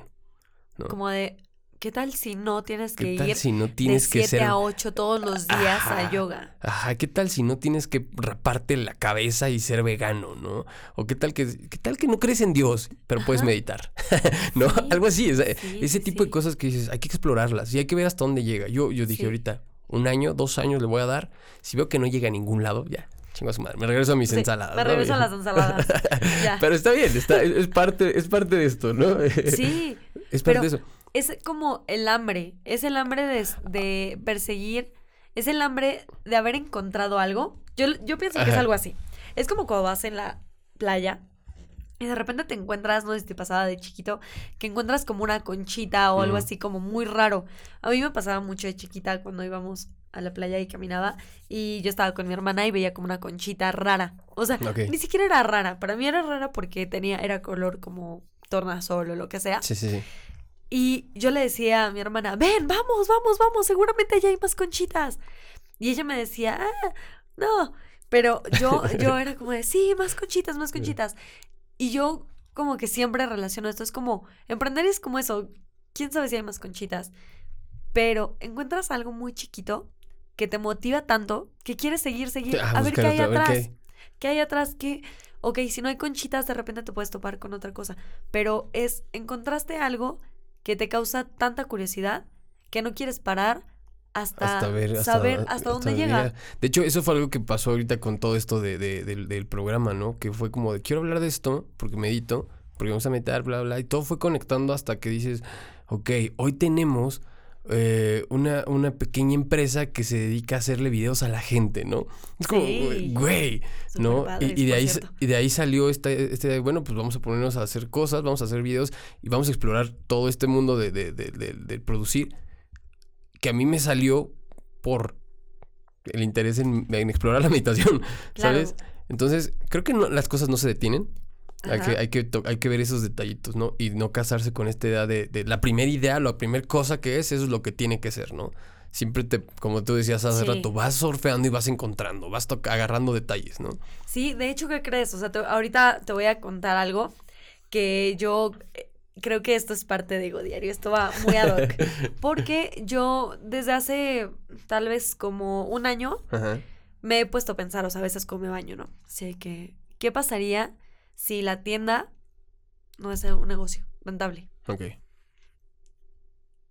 ¿Qué pasaría si la gente se aburre? Ok. Y te digo que yo tengo esta onda como un poco de miedo al rechazo, ¿no? Y todas las veces así como que primero empecé como preguntándome estas cosas y así. Y, y al principio yo decía, pues, pues, no sé, sufriría mucho y lloraba, ¿no? Pero conforme fue pasando el tiempo y me seguía haciendo estas mismas, mismas preguntas, ¿qué pasaría si la tienda no es rentable? ¿Qué pasaría si la gente no le gusta? Bla, bla? Me puse a pensar, pues no importa. se acaba la tienda. Se acabó. Se acaba. Pero si no sirvió la tienda, significa que ese no era el camino. Debe de haber otro para llegar a la parte del slow fashion. Ah, Eso está No. muy cabrón. Y me ha costado mucho, mucho, mucho, mucho. O sea, obvio, es, es, es muy raro. Es como aceptar que las cosas tal vez no salgan como tú quieras, pero deseando que salgan como quieras. Claro, pero también es esta Y parte. trabajando. Claro, esta- pero esta parte estoica del- del- de lo que hagas probablemente no funciona. Y si no funciona, Sí. no va a pasar nada. Y a mí me Ah, ha no, costado no. muchísimo aceptar eso. Es como de, ¿cómo de que no va a pasar nada? Como si que no- es- ah, me, voy a, me voy a sentir decepcionado. Sí, pero no pasa nada. O sea, en realidad, ¿Cuánto tiempo le ¿cu- invertí a ¿cuánto tiempo, di- dinero y esfuerzo y sueño? Pues sí. ¿Y luego qué? Sí. Me ha costado como trabajo un poco, pero te digo que como yo tengo esto, intento trabajar como si esto falla, no te eches para atrás. No te eches para No te atrás. eches para atrás porque esto es más grande que, que si no funciona este modelo. Si no funciona este modelo, significa que debe de haber otro y otro. Pero no vayas a dejar que eso te bajone. Sí, Y la verdad no, no ha pasado. No ha pasado. Es, es, yo creo que, que una parte de eso es mi temor tan grande al fracaso Wow. que trabajo muchísimo. O sea, trabajo un buen, pero, pero trabajo para no fracasar, pero también trabajo en no sufrir por si fracaso. Ah, está genial. Está horrible, pero Es trabajar con tu ego. Realmente Sí. ahí es trabajar con tu ego. ¿No? Porque e- ese que te está diciendo, y si va a fallar y no va a salir y Sí, todo. Ese es tu ego, ¿no? Eh, eh, y al final si no, o sea, si no funciona, también estoy diciéndote como, no pudiste. no, ajá, no Pues lo no lograste. pude. Güey, no lo hice, no pude. No pude. y No. ya. Y no es que te haya quedado grande ni que hayas, este, que no seas buena. Exacto. Porque al final le puedes dar la vuelta al ego y es como de, sí, pero aprendí esto. Sí, exacto. Tan sí. solo, tan solo un aprendizaje grande que acabas de decir es, debe de haber otra vía. ¡Pum! güey! Ya con eso le das una Sí. cachetada al ego de decir, ahí fallaste, güey. Sí. ¿No? Ahí fallaste. Y, y fíjate que la parte del ego, yo llevo poco. Justo esa iba a ser mi pregunta, que te iba, la siguiente pregunta ya llegamos a ella. ¿Cómo lidias con tu ego, no? Ah, ok. Ha- Hace poco, o sea, tiene poco, la verdad, que, que realmente identifiqué que dije, wow, el problema de absolutamente todo este mundo es el ego. Es, Sí. quiero más poder por ego. Quiero más dinero. Quiero estar con esa persona. Hay veces que no queremos, no nos hace bien, pero solo por ego. Por ego.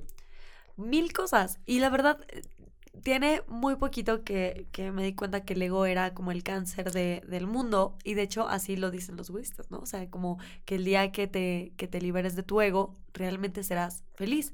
No sé si eso pueda pasar. Yo creo que no. No sé si eso, no sé si eso, sí, pues, exacto.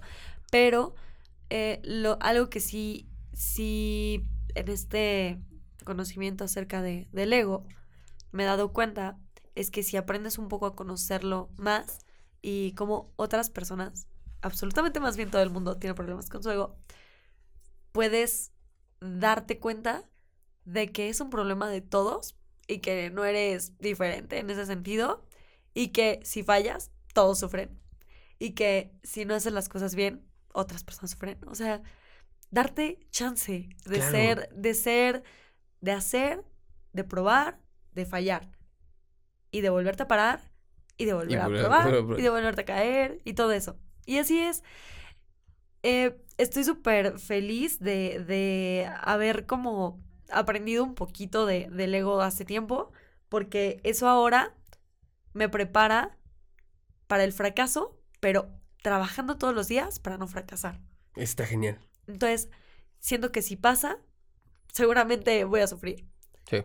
pero conscientemente, voy a sufrir es, conscientemente. es justo eso, es justo, eso es una de las, de las ventajas, ¿no? De, de, de- de que sufres, pero además es como de, güey, claro, estoy sufriendo, fallaron las cosas, ya, o sea, me va a doler, sí, está doliendo, no pasa nada, y hago las paces con esto, ¿no? Eh, porque además eh, eh, yo, yo tengo esta idea de que no, no nos podemos hacer del ego, o sea, realmente no podemos. Sí, Vivimos no, con él, lo tenemos, eh, se construyó a base de todo lo que hemos vivido y ah, gracias a toda la experiencia que tenemos, se construyó. Pero tampoco es tan malo. O sea, Sí, si lo ves de este lado es, güey, eso también me está impulsando a buscar otras cosas. O sea, hay una cuestión de ego de decir, esta, el, el- el Claro. fast fashion está haciendo esto, ¿no? Hay que, hay que hacer algo para tener. Y es una cuestión del ego también querer Como escalar un poco. escalar un poco. Entonces no es malo, ¿no? Sí. Pero es interesante cómo dices esta parte, cómo lo trabajas para enfrentarte al fracaso, pero también cómo trabajas para no fracasar, ¿no? Sí. Está, está- está bien interesante, está muy, muy chido eso. Me, me encantó. Sí. Me- eh, justo te iba a preguntar lo, lo siguiente, ¿cómo lidias con los altibajos? Eh, Oh, ok. Esto va a estar buenísimo porque, obvio, mi mamá va a escuchar este podcast. Y eh, entonces no, no puedo como engañar a nadie. Yo soy una persona súper... Yo creí que no, ¿eh? Pero di- mi hermana y mamá que me conocen demasiado dicen que soy una persona muy dramática. Soy una persona que le sale algo bien, se encontró un peso en la calle y ¡wow! Es el mejor día de mi vida, no puede ser. Sabía que todo tenía sentido, todo esto es perfecto, mi vida es perfecta, amo mi vida. Y de repente, no sé, me hablan para decirme, oye, se perdió tal prenda de tal persona. No, todo me sale mal. Ay, no, o sea, según yo no soy esa persona, pero las personas que me conocen más de cerca dicen que sí. Y más bien, yo creo que lidiar con los altibajos, o sea, po- porque hacía una introspección de la- lo que ve como, como la gente y como yo realmente, porque yo digo, wow, pero en realidad no sufrí y en realidad tampoco, o sea, siempre estuve como bien. Ajá. Me doy cuenta que soy muy, no me tomo tan las cosas tan en serio. Así sean las es cosas buenas como las malas Las malas. sinceramente, intento mantenerme siempre como en mi mood. A veces, obvio, tengo flojera, a veces estoy enojada. O sea, tengo como los sentimientos que absolutamente todos como tenemos en un mismo día. Yo creo que yo los tengo todos a veces en un mismo minuto. Entonces, como soy una persona muy cambiante, en ese sentido, me he aprendido a, a como agarrar lo mejor de mí, que es ser muy despistada. Yo soy muy despistada. Y así tomo las cosas. Como esto está increíble y estoy muy feliz de que me esté yendo bien. Sin embargo, esto también pasará. Pasará. Eso está, está Pero también, cuando tengo cosas malas, sufro y las disfruto. Y tal vez por eso soy tan dramática. O sea, es como cuando me sale algo bien, soy muy exagerada. Como, wow, yo sabía, lo sabía, soy la mejor del mundo. Pero Sí. así, cuando me sale algo mal, sufro. Y yo creo que, que inconscientemente he aprendido a disfrutar esas, esas como altibajos que tengo en mi vida y en, ahora en este caso con Proyecto Sí. Porque cuando las cosas me pasan bien, las exalto mucho. Y cuando, las, cuando las sufro, también las llevo al límite. Porque sé que eso no lo voy a volver a sentir. Claro. Y yo creo que, yo creo que es algo que mi cuerpo me lo enseñó antes de que yo supiera. Y me lo enseñaron mi, mi familia y todo antes de que yo supiera. Porque yo no sabía que era una persona exagerada. Según yo era muy, ah, muy light, creo. Pero hasta que ellas me dijeron, no, eres cero light, eres súper dramática. dramática. Sí. Qué buena onda. Entonces creo que esa es mi manera de lidiar. Ahora que ya lo veo así, no trato de tomarme las cosas tan, tan, Tan en serio. Me gusta, me gusta, me gusta. lo suficiente para poder trabajar y escalar, pero no lo suficiente para que me hunda en el fracaso y la tristeza. Eso está muy chido. Quiere, quiere decir que de alguna manera sí, has- sí has ah, aprendido a trabajar con el ego. Pues O sea, parece que sí. Parece que sí, ¿no? O sea, que tú lo, y es más que tú puedas aceptar y decir, sí, me- soy dramática, ¿no? Y es como, claro, güey, está bien, ¿no? Un poquito. Eh, Porque además este, el, el diálogo mental también se, se, se exacerba mucho más, ¿no? O sea, eres dramática tal vez en una situación, pero por dentro tal vez eres más dramática, ¿no? Wow. yo, yo creo que. ¿Quién sabe? No sé. Sería bueno observar. Sería Sí, bueno observar sí, eso. sí, Yo, por ejemplo, yo cuando observo a cómo está funcionando esta mente y cómo habla y todo esto, eh, resulta ser muy aburrido a veces, ¿sabes? Ajá. O sea, como que tengo que, que, que hacer cosas como para de, güey, ponte, ponte más. Reacciona. Ajá, ponte, reacciona. como, ponte más culero, güey. Ponte más chido. Ponte más, Ajá. no sé, algo, Sí, ¿sabes? Porque sí, es como sí. ah, esto- esto- muy Esto- lineal. Ah, Pero- demasiada paz. Además, ajá. y tampoco me gusta eso, ¿sabes? Porque es como, güey, em- empujarlo, Aburrido. empujarlo. Pero sí, es, es- está muy chido que por lo menos ya te, te das, o sea, que tú te das cuenta de eso. A veces. Ok. A veces, gusta. pero pues o sea, tengo 26 años, ¿qué puedo saber? claro, no tenemos nada todavía, ¿no? me, me gusta, me gusta. Pues eh, vamos a terminar aquí.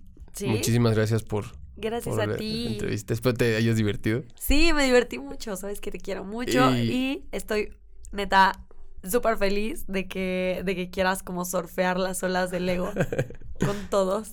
Sí, me- me- quiero, quiero, saber, quiero ver qué, qué piensa la gente de esto, ¿no? Sí, A ver hasta dónde llegamos. sí. Eh, y pues bueno, vamos a seguir este, observándonos, observando al ego. ¿Alguna vez has meditado? Sí, claro, hace, hice hace mucho tiempo yoga Ah, y en realidad siempre he sido como... Me, es muy, me ha es muy llamado la diferente, atención. ¿eh? Es muy diferente. ¿sí? sí, sí, sí. no, es como- No, creo que. A ver, más bien. Hice yoga hace algún tiempo y creo, creo, creo yo, que medito diario. No sé si a esto se le llama meditación, Venga. pero eh, yo todos los días, desde que me despierto, agradezco X, yo soy creyente de Dios, entonces yo todos los días como que agradezco a Dios, agradezco antes de comer, bla, bla, bla, pero durante todo mi día, que tengo como altibajos, eh, intento meditar como de, ah, cosas bien vagas, o sea, desde, ah, esto no me hace feliz, voy a anotarlo para el próximo porque ya no quiero hacer esto. O cosas como de, wow, ¿por qué estás haciendo esto si hace tiempo que ya no, ya no tenías esta emoción? O sea, hace tiempo que ya no tenías como este, este, no sé, esta cosita Este de feeling, ¿no? rencor. Ajá. Ese es un poco de mindfulness, de hecho. Ah, sí. Es- sí, porque es. Imagínate un mapa de Google Maps. Ajá. Y ya has visto que, por ejemplo, puedes. No tienes el mapa, ¿no? Ajá. Y de repente eh, te vas, te mueves, bla, bla, y siempre hay un botón que dice volver a centrar, ¿no? Ajá. Y ese, ese- puedes recorrer todo el mapa y le pones volver a centrar y te regresa ese momento, ¿no? Ese es el mindfulness, el de, ¿A el de regresar y decir, ¡pum! Este, estoy sintiendo esto. Ok. Wow, estoy viendo que no me gusta esto. Estoy viendo que no me siento bien con esto, ¿no? Wow. Eh, eh, es no eso. Y cu- cuando lo practicas y lo llevas como más lejos, te das cuenta que funciona de- después como un vigilante, ¿no? Como un, como un velador que, que se, se vuelve pendiente de todo, de que agarras algo y es como, "Ah, güey, o sea, tan solo el cómo se siente, ¿no? El cómo estoy escuchando, ¿no? Sí, cómo estoy sí. pensando, bla, bla. Pero pues eso es, eso es práctica, ¿no? Eso no. Pero sí podría contar como una meditación. O sea, lo que, lo, lo, lo, lo que cuenta aquí es el hecho de que te das cuenta, Ok. es darse cuenta. Sí, no, no estoy segura de si sea. O sea. Pero trato, lo que sí es de que trato de, de hacerme como consciente. Estoy un poco gangosa. este, hacerme un poco como consciente de las cosas que hago. Porque eh, algo que he platicado con la gente que. O sea, con mi hermana y mi mamá y así. Es que si eres mala onda con alguien, si te portaste de cierta manera, si fuiste indiferente, lo que sea que hagas, pero intenta hacerlo consciente. Claro. O sea, no vayas por la vida siendo feliz o tratando como bien a la gente saber solo, solo, ajá, solo o mal a siendo la feliz, gente. ¿no? Exacto. Entonces, más bien, eh, eh, trato de, de, de cierta manera controlar mis emociones porque yo antes era una persona muy impulsiva y creo que ya no lo soy.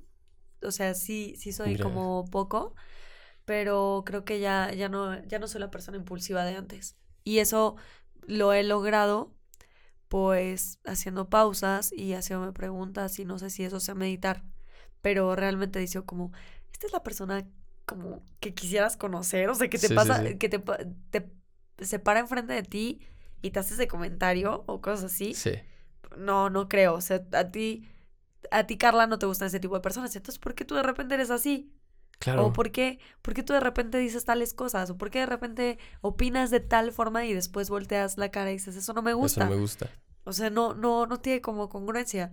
Y es, por ahí es por donde he tratado de, de pensar, o no sé si eso sea meditar. Pues, más o menos. Pues eh, ya después pues, platicaremos tal vez un poco más acerca de esto, eh, acerca de la meditación. Me gusta, me agrada. Gracias por todo, de verdad. Este, sabes que igual te quiero mucho, que eres una gran, gran amiga y que admiro mucho lo que estás haciendo. Por eso también fue como, güey, ven al podcast, ¿no? Que, quiero que cuentes que... que- Técnicamente tú viniste al podcast. Eh, Sí. Eh, entonces fue como, eh, quiero escuchar tu historia, quiero escuchar qué es todo esto. Qué padre. quiero que lo escuchen, ¿no? También esa es la, la idea, que escuchen lo que estás haciendo. Y no solo eso, sino que pueda la gente encontrar qué se- en qué se identifica contigo y en qué eh, puede aprender de lo que tú llevas hasta ahorita, ¿no? Muchísimas gracias por todo. Y si, eh, seguimos grabando, sí. Muchísimas de nada. sí, sí, está Gracias bien. a ti. No, y este, pues síganos en el canal, sigan escuchando el podcast. eh, cada semana vamos a tener nuevos invitados. Eh, vamos a tener todavía. Tengo, un, tengo una- un experimento que se llama Exponiendo al Ego. Escúchalo. es- estoy como que exprimiéndole lo más ve- avergonzante, avergonza, avergon- vergonzoso, lo más vergonzoso a mi ego, como para sacarlo. Esas cosas que cuando te vas a dormir dices, ay, qué feo que sea así, ¿no? Ay, qué feo que sí. esto. O todas estas cosas sensibles que no te atreves a decirle a- Sí, a- ni a sí, ti mismo. Las estoy como exprimiendo y las voy a sacar así como para ver hasta dónde puedo llegar, ¿no? Sí, sí, sí. Entonces no te lo pierdas. Pero bueno, escuchen el podcast, sigan el canal. Estoy como en, en Instagram como Diario. Tú, tus redes son. Eh, la personal es arroba slow-fashion Fashion. guion bajo victim. Y la del proyecto es arroba proyecto. I-V-B. Ok, también sigan a Guano, que es este mi, mi, mi amigo, mi brother, mi, mi todo, güey. Es- Super mega así, camarógrafo. Es un cabrón en, en esto del, del, del video y la foto. Síganlo, él está como arroba Bildo. B-I-L-D-O-W. Él es B-I-L-D-O. W. Bildo. B-I-L-D-O. B- B-I-L-D-O. Y Bildo. Se llama. él, él está, eh, él es el que se está encargando ahorita de hacer toda la fotografía, todo el video, todo. Entonces síganlo, está en Instagram. Y muchísimas gracias por todo. Nos estamos viendo. Che, bye.